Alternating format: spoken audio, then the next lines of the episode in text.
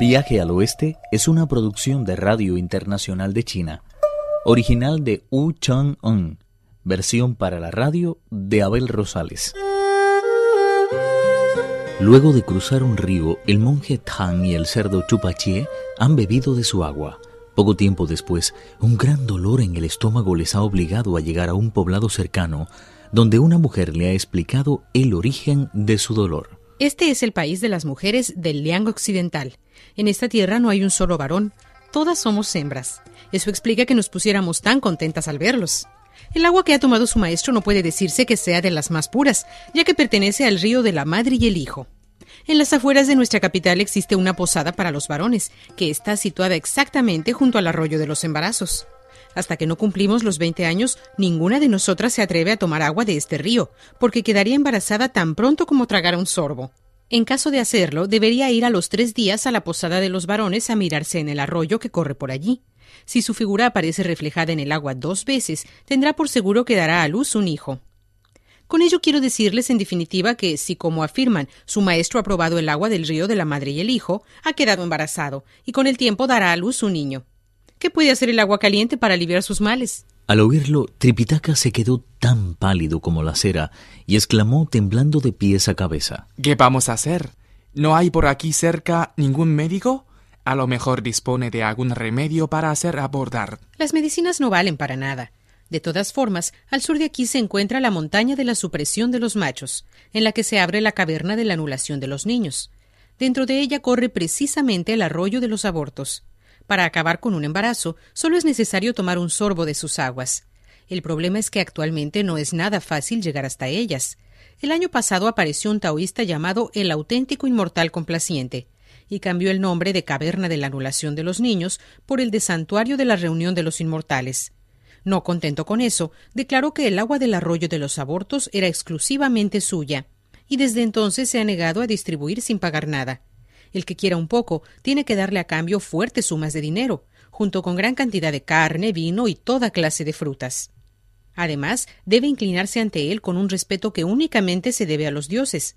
Solo entonces se aviene a entregar una ridícula cantidad de esa agua. Según veo, todos vosotros vivís de la limosna.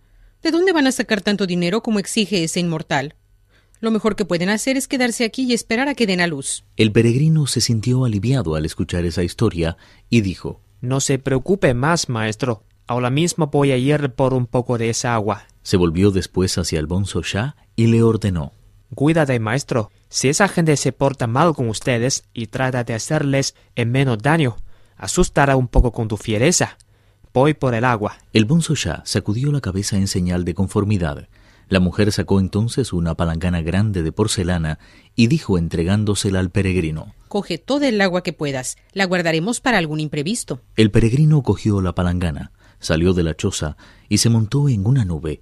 Al verlo, la mujer, inclinándose, dijo a sus compañeras Es increíble. Este monje sabe cabalgar por las nubes. Inmediatamente corrió a llamar a las otras mujeres, y todas se arrodillaron ante el monje Tang golpeando respetuosamente el suelo con la frente y llamándole Arhat y Bodhisattva. Sin pérdida de tiempo, hirvieron agua y prepararon un poco de arroz con que agasajar a huéspedes tan distinguidos.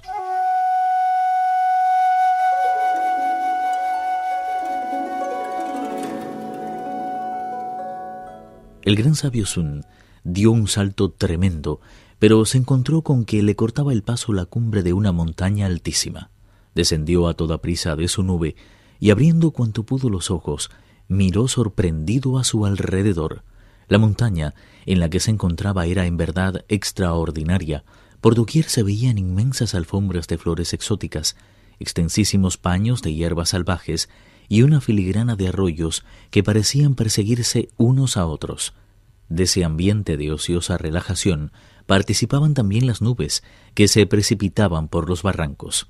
Mientras el gran sabio contemplaba embelesado el paisaje, descubrió en la porción sombreada de la montaña una construcción con un patio trasero en la que había un perro. El gran sabio se dirigió hacia allí y comprobó que se trataba de un lugar encantador. Un pequeño cauce de agua atravesaba de parte a parte un puente de no muy grandes proporciones, junto al que se elevaba una casa con el tejado de ramas. El gran sabio se acercó a la puerta y vio a un taoísta sentado sobre la hierba con las piernas cruzadas. Se levantó ligeramente cuando el peregrino le saludó con una leve inclinación de cabeza. Luego de las presentaciones, Sun confesó cuál era su situación, pero el monje taoísta exigió dinero, vino y frutas a cambio del agua provocadora de abortos. Con suavidad, el rey de los monos dijo, Nosotros únicamente vivimos de las limosnas que nos dan durante viaje. No disponemos, por tanto, de nada propio. La buena voluntad posee más poder que una orden del emperador. Si corres a decirle a tu maestro que el se encuentra aquí, estoy seguro de que no mostrará conmigo ninguna prosquedad. Hasta es posible que ponga a mi disposición todo el arroyo. Ante semejantes razones, al taoísta no le quedó más remedio que entrar a anunciar la llegada del peregrino.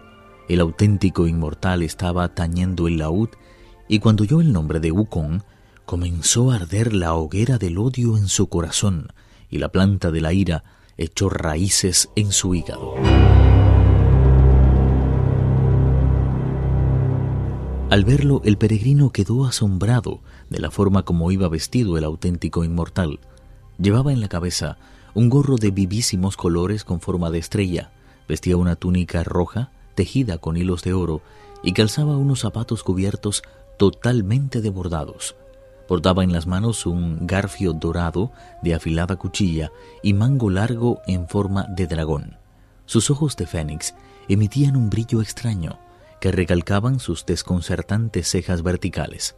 Su boca, roja como la sangre, dejaba entrever unos dientes tan afilados como el acero, y cada vez que se movían sus labios, hacían que danzara libremente en el viento una larga barba que a manera de llamas le arrancaba directamente de la barbilla.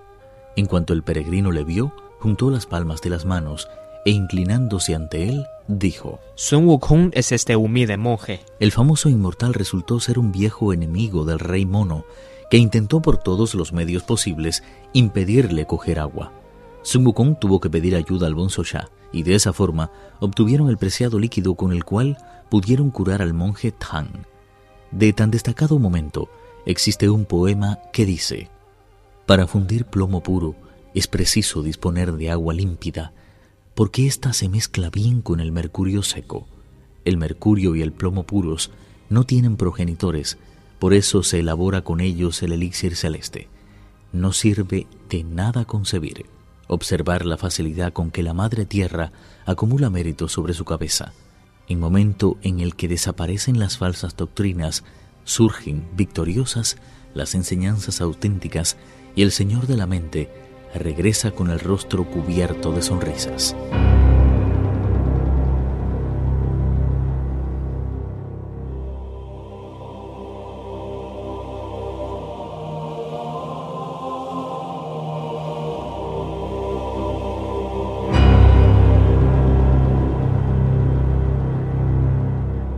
Luego de ingerir el agua y sufrir terribles dolores, el monje Tang y Pachie finalmente empezaron a recuperarse.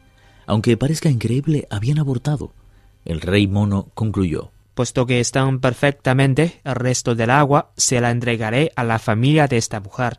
¿Para qué la queremos nosotros? La mujer dio las gracias al peregrino y tras echar el agua que había sobrado en una jarra de porcelana, corrió a esconderla en el jardín de la parte de atrás. Las mujeres que vivían en aquella casa prepararon una comida vegetariana y pusieron la mesa.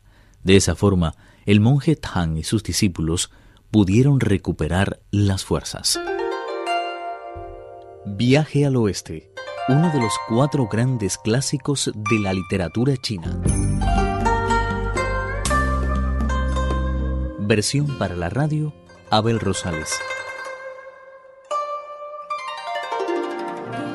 Actuaron en este capítulo Pedro Wang, Alejandro Lee y Carmen González. Esta es una realización de Abel Rosales, quien les habla, para Radio Internacional de China.